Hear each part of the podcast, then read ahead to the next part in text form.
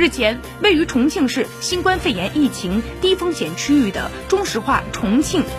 页岩气有限公司的十四个页岩气开采作业点全面恢复页岩气开采作业，其页岩气日销气量由二百一十一万立方米上升到了二百五十三万立方米，有力保障了下游工业企业的复工复产用气需求。南川是全国重要的页岩气资源富集区。页岩气预测储备五千亿方以上，目前企业已到岗一百零三人，分为三个班次。